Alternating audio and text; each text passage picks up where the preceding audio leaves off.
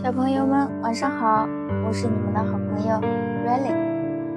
今天我们要继续来听一只孤独的乌鸦。彩色乌鸦失望的想：“哦，还是没有找到。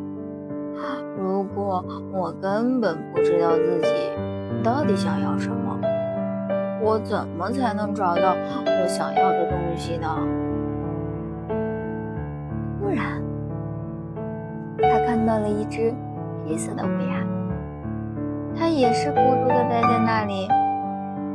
他感到他的伙伴黑色的羽毛是那么美，在夜空下闪烁着金属般蓝色的光芒。这个伙伴的体态是那么的优美，是他见过最美的乌鸦。用非常友好的目光看着他，使他十分激动。他迫不及待地降落在伙伴的身边。“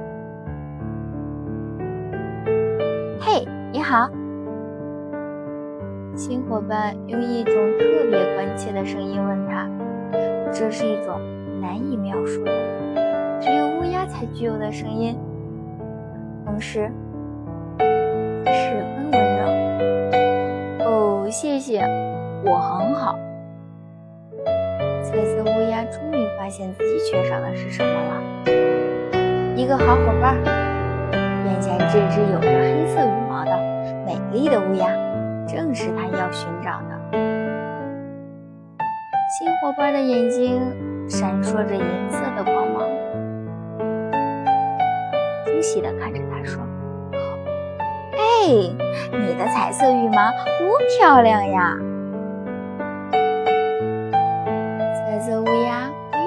行，他，真想马上开始做升高直飞的训练，或者练习八字花样飞行，或者向着太阳滑翔，或者所有的都做一遍。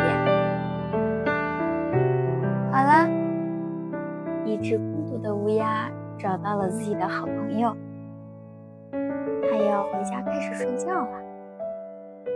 晚安，宝贝儿们，希望你们做个好梦。